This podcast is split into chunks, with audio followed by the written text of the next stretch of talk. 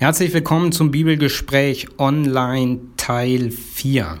Heute geht es um, das Thema Gebet und welche verschiedenen Formen von Gebet es gibt. Wir haben darüber gesprochen, dass Gemeinde sich irgendwann erfunden hat und erste Formen gefunden hat, nämlich die Auseinandersetzung mit den Glaubensinhalten, die Gemeinschaft, äh, Rituale, die sie entwickelt haben und das Gebet. Heute geht es um das Gebet. Martin Luther hat gesagt, wie ein Schuster einen Schuh macht und ein Schneider einen Rock, so soll ein Christ beten. Also das ist das Handwerkszeug eines Christen. Und wenn ein Schuster einen Schuh macht und ein Schneider einen Rock, dann müssen sie sich bewusst machen, a, mit welchem Material arbeiten sie und b, welches Werkzeug haben sie. Und umso besser sie das kennen, Material und Werkzeug, umso leichter wird es ihnen wahrscheinlich fallen, einen Schuh zu machen oder einen Rock.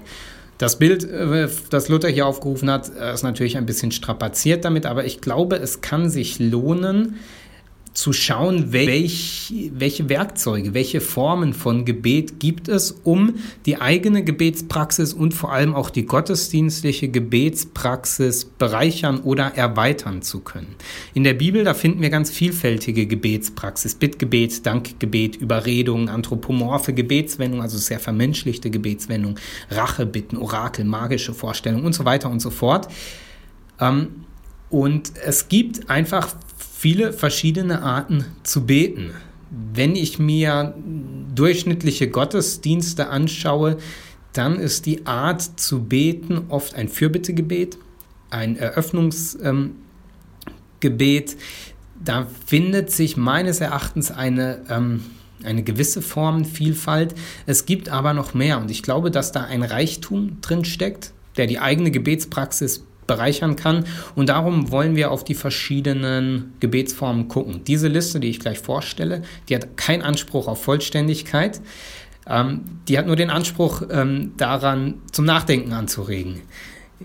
Insofern äh, Liste ab. Ich fange an mit dem Bittgebet. Bittgebet, das findet sich natürlich nicht nur in der christlichen Religion, sondern auch in allen möglichen Religionen, denn es ist eine der normalsten Formen zu beten. Da, wo das Leben als bedrohlich oder die Natur als bedrohlich erlebt wird, da, wo die Lebensumstände so sind, dass man sich nicht selber alle Sicherheiten garantieren kann, da entsteht bei religiösen Menschen ganz schnell der Wunsch, zu bitten darum, dass die Sachen des Lebens wohl gut gehen mögen. Und diese Bitte wird dann an die jeweilige Gottheit adressiert. Wir finden in der Bibel bei Jesus ähm, ganz freimütig die Aufforderung, Gott um die Dinge des Lebens zu bitten. Die Gefahr bei Bittgebet ist, dass es in so eine Art Wunschgebet wird. Also dass ähm, ja, alle möglichen Wünsche, die man so haben kann oder nicht haben kann, in Gebetsform adressiert werden. Und ähm, Gott damit in der Beziehung ein, die Form eines ähm, Wunschautomaten, Klammer auf, ohne dass die Wünsche erfüllt werden müssen, aber einfach die Rolle, die damit in, in der Beziehung zugeteilt wird, dass Gott nur in Form von Bitten oder Wünschen begegnet wird. Wenn man das überträgt auf andere Beziehungsformen, die wir Menschen uns vorstellen können, ist das eine sehr einseitige Art und Weise der Begegnung, sich rein auf das Bitten zu beschränken. Eine weitere Gefahr, die es dabei gibt, ist, dass es zu Passivität führt. Friedrich Nietzsche hat mal geschrieben in seinem Zarathustra, du weißt es wohl, dein feiger Teufel in dir, der gerne Hände falten und in den Schoß legen möchte und es bequem haben will. Also Hände falten und in den Schoß legen wird hier in einem Atemzug genannt und das soll deutlich machen, das Bittgebet kann ähm, ja ein sich herausnehmen sein und sagen, Gott, mach du, ich bin raus, ich hab's dir gesagt und jetzt bitte. Ich glaube, so ist Bittgebet falsch verstanden oder eigentlich nicht gemeint, denn im Bittgebet, da kann Gottes Sache zu unserer eigenen Sache werden. Also wenn man für eine Sache bittet, dann wird man wohl auch angeregt, selber an dieser Sache mitzutun. Sich selber dafür zu engagieren, dass die Umstände, für die man gebeten hat, erfüllt werden. Nun kann man das nicht bei allen Dingen tun. Dafür ist unsere Welt zu groß, zu verzweigt, zu komplex. Und da finde ich das Bittgebet am eine heilsame Spannung zwischen aktiv sein und passiv sein. Denn es führt uns vor Augen, dass wir vieles im Leben eben nicht selber herbeiführen können. Und passiv darum bitten müssen. Und gleichzeitig nimmt uns das Bittgebet, wie gesagt, mit hinein und da, wo wir können, äh, sind wir dann auch eingeladen, mitzutun, also Aktivität zu zeigen. Es gibt das Dankgebet. Dankgebet, das ist die Antwort auf gute Widerfahrnisse im Leben oder Artikulation des Danks für das Geschenk des Lebens. Auch hier gibt es eine Gefahr, ähm, auch wenn Danken natürlich schön ist, ist, dass man einen sehr einseitigen Blick entwickelt. Jetzt könnte man sagen, was ist an einem einseitigen, dankbaren Blick denn falsch?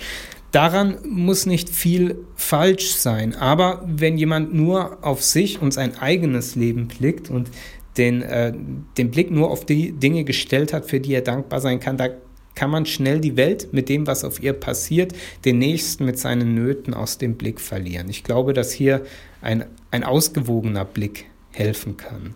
Also wenn jemand nur die Dankbarkeit für seinen neuen Porsche, seine neue Wohnzimmereinrichtung und das neue Haus artikuliert, dann kann aus dem Blick geraten, dass nicht alle Menschen sich ein Porsche, ein neues Haus oder eine neue Wohnzimmergarnitur leisten können.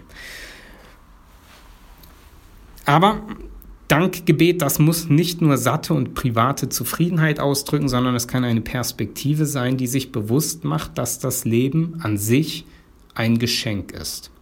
Und ich glaube, da, wo es im Dankgebet gelingt, diesen Balanceakt zu finden und ähm, nicht für die eigenen, also nicht nur die eigenen kleinen ähm, äh, Dinge des Lebens im, ins, im Blick zu nehmen, sondern das Leben als Geschenk zu begreifen, da ist, hat das Bittgebet eine wichtige Funktion. Es gibt versenkendes Gebet. Das hat relativ wenig Tradition in der christlichen Welt, in der westlichen Hälfte der christlichen Welt. In der Mystik hat das Verbreitung, ähm, sonst eher in den fernöstlichen Religionen wie Hinduismus und Buddhismus. Das versenkende Gebet ist weder Bitte noch Dank, sondern Versenkung oder Einswerdung. Dieses, äh, diese Form von versenkendem Gebet, die kommt bisweilen auch ohne benannten Adressaten aus. Das kann dann ähm, so klingen. Mögen alle glücklich sein, mögen alle gesund sein, mögen alle das Antlitz des Glücks sehen. Nicht ein einziger Mensch soll unglücklich sein. Friede, Friede, Friede. Das war ein buddhistisches Gebet, das ohne die Ansprache, ohne die explizite Ansprache an einen Gott auskommt. Ein hinduistisches Morgengebet habe ich noch. Das Licht flammt, das Licht bin ich, das Licht flammt. Brachmann bin ich. Der ich bin, der ist Brachmann. Ich bin und damit bin ich Brachmann. So ist nur das einzige ewige Ich. Ich aber gebe mich auf, gieße mich ein in das ewige Ich. Ich finde das ein sehr interessantes Gebet, weil es ohne Bitte und ohne Dank, ohne Aufforderung auskommt, sondern eine Beziehung, ein Einswerden beschreibt. Noch ein zeitgenössisches buddhistisches Gebet. Ich fühle Licht, das mir den Weg weist. Ich sehe Licht, Ganzheit meiner Seele. Ich bin Licht. In meinem Herzen weiß ich es. Wir sind Licht. Zusammen sind wir ganz. Meines Erachtens liegt eine große Stärke in diesem in diesen Gebeten, auch wenn sie für, für christliche Kontexte durchaus ungewohnt klingen können, nämlich, dass es einen ganz anderen Fokus setzt. Dass hier der Fokus ganz auf der Beziehung, auf der Vereinigung ähm, auf, das, auf dem Versenken liegt und ähm, den, den Blick wegnimmt von einem Wechsel aus Bitten und Danken. Es gibt erinnerndes Gebet. Das findet sich bisweilen in den Psalmen und da wird sich im Gebet an die Heilstaten Gottes erinnert, also an das, was Gott alles schon Gutes gemacht hat. Und in der Erinnerung wird aus dem Bangen angefochten sein die Hoffnung auf Gottes erneute Hilfe. Diese Gebete haben oft eine gewisse Dynamik hin von der Schilderung der schwierigen Situation. Dann kommt die Erinnerung, dass Gott schon mal geholfen hat und daraus wird eine Perspektive entwickelt, die eine Perspektive der Hoffnung, dass Gott wiederhelfen wird. In eine ähnliche Richtung geht das besinnende Gebet.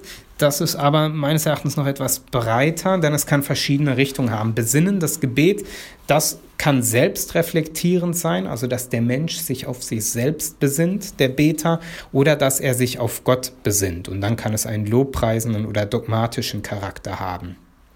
Oft wird dabei auf die Größe und Herrlichkeit Gottes Bezug genommen. Bisweilen wird dann im Gebet formuliert, was man eigentlich glaubt oder glauben möchte.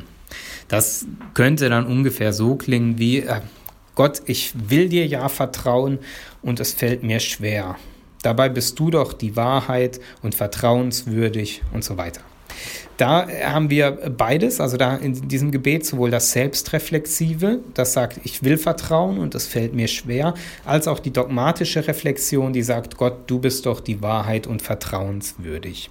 Also Gebete, die sich darüber Gedanken machen, wer ist der Mensch und wer ist Gott und wie stehen die im Verhältnis zueinander. Es gibt klagendes Gebet.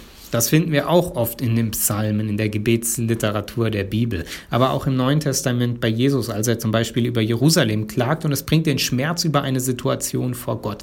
Oft in sehr drastischer Sprache und das kann sowohl persönliche Belange als auch gesellschaftliche Belange betreffen. Und klagendes Gebet, das ist Aussprechen der Not. Und das kann einen aktiven Charakter haben, also eine Aufforderung an Gott oder sich selbst sein, die Situation der Not zu beenden oder zu verändern. Und das kann auch einfach das Aussprechen sein, ohne dass erwartet wird, dass sich an der Situation was ändert. Zum Beispiel bei der Klage über den Verlust eines geliebten Menschen. Dieser Mensch wird nicht zurückkommen, auch wenn man kräftig klagt, aber es, es trotzdem oder kann trotzdem hilfreich sein, diese Klage vor Gott zu artikulieren. Das kann im klagenden Gebet passieren. Es gibt Stoßgebete, das muss man wahrscheinlich nicht erklären. Das sind diese Gebete, die nicht mit Amen, sondern mit einem Ausrufezeichen enden. Himmel, hilf oder Herrgott, hilf. Das sind Ausrufe in Not oder in bedrängenden Situationen. Die sind oft sehr kurz und die sind äh, biblisch äh, gut ähm, fundiert. Denn das heißt in der Bibel, ruft mich an in der Not, so will ich euch erretten. Das sind Anrufungen in der Not. Kurze, prägnante Anrufungen. Es gibt Antworten, das Gebet.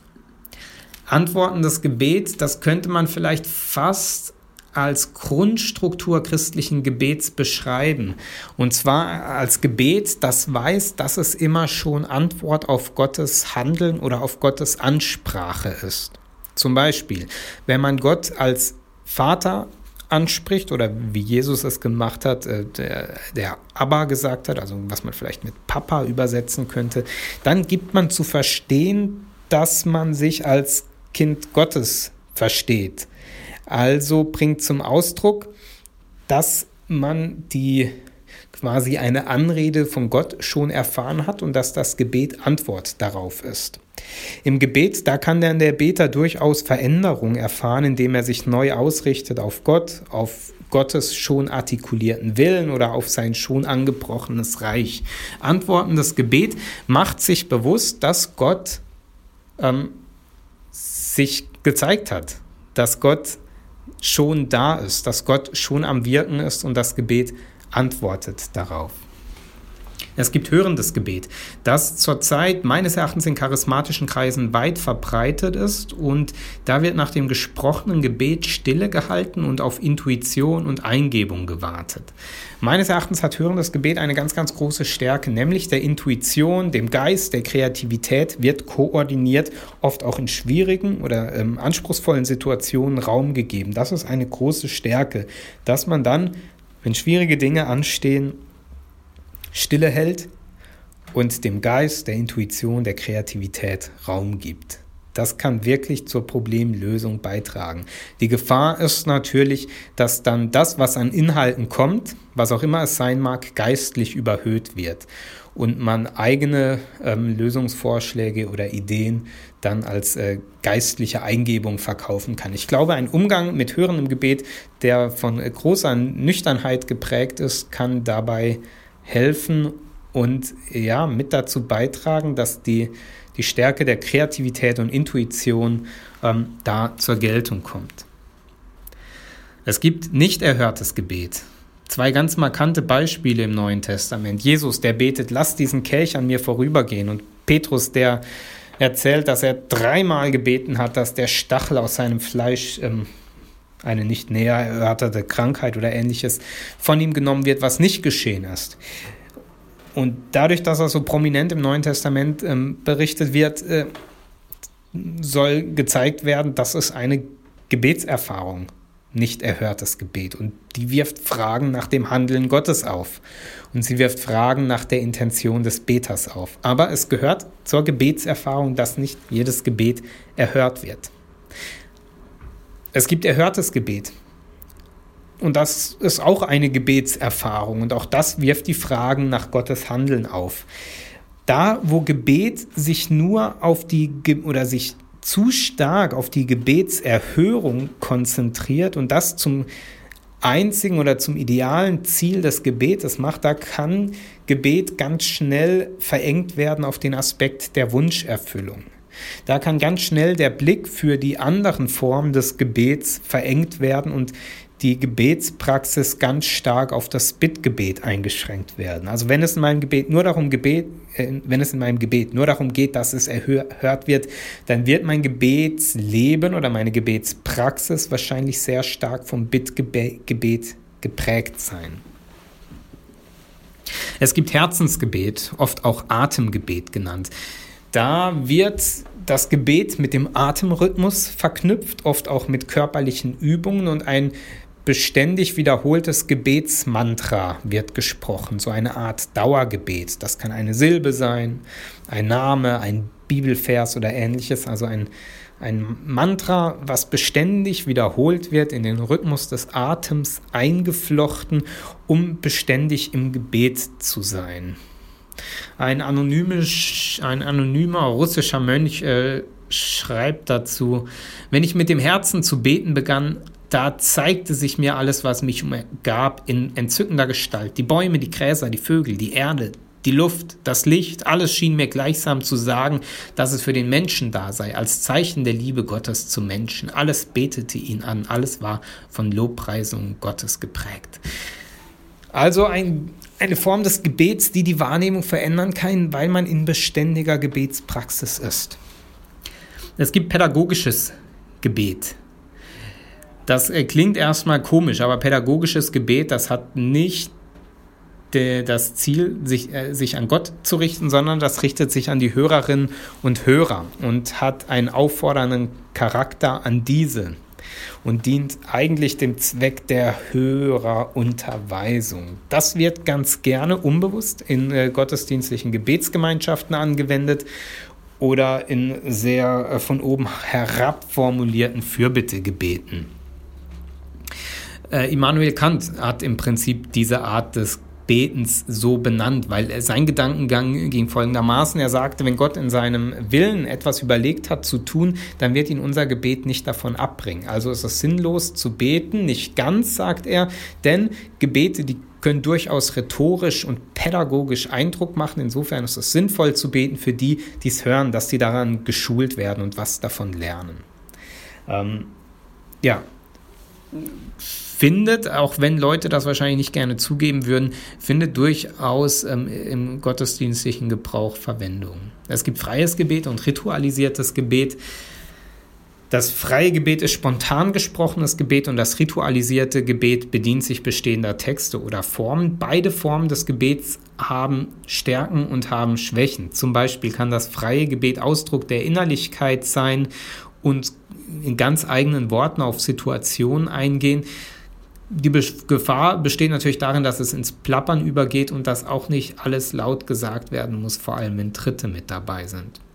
Das ritualisierte Gebet kann darin Sicherheit bieten, dass man nicht eigene Worte oder Formulierungen finden muss. Es bietet einen gewissen Plapperschutz und es kann Freiraum bieten, sich ganz ähm, auf, auf die Beziehung zu konzentrieren, weil man nicht die richtigen Worte finden muss.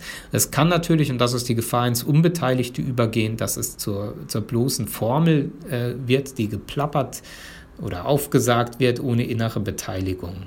Und manchmal kann es auch gut sein, Dinge laut zu sagen. Diese Listen könnten, also der Pro und Kontras könnten weitergeführt werden, das nur um zu zeigen, beides ist gut und beides hat Schwächen, sowohl das freie Gebet als auch das ritualisierte Gebet. Es gibt Morgen- und Abend- oder Stundengebet, Tageszeitengebet, also eine bestimmte Form von Gebetszeiten, die an den Tagesrhythmus angebunden sind. Die können in freier oder ritualisierter Form gestaltet werden. Es gibt den schönen Satz, da ist es, wer nicht zu bestimmten Zeiten betet, betet auch nicht zu unbestimmten. Also hier wird versucht, ähm, das Gebet rhythmisch in den Tag einzubinden, zum Beispiel als Morgen- und Abendgebet, das den Tag rahmt. Es ließen sich noch weitere Formen des Gebets finden. Diese Liste ist nicht vollständig, aber diese Liste gibt meines Erachtens einen ganz guten Eindruck darin oder darein, dass Gebet sehr vielfältig ist und sein kann und das Gebet, die Gebetspraxis davon profitieren kann, dass sie sich eine Formenvielfalt aneignet oder zumindest Formen ausprobiert. Sowohl die eigene Gebetspraxis als auch die gottesdienstliche Gebetspraxis könnte meines Erachtens davon profitieren, um eine Engführung auf Bitte und äh, auf Bitten und Dank zu erweitern. Das war's für heute zum Thema Gebet. Bis zum nächsten Mal. Bis dann.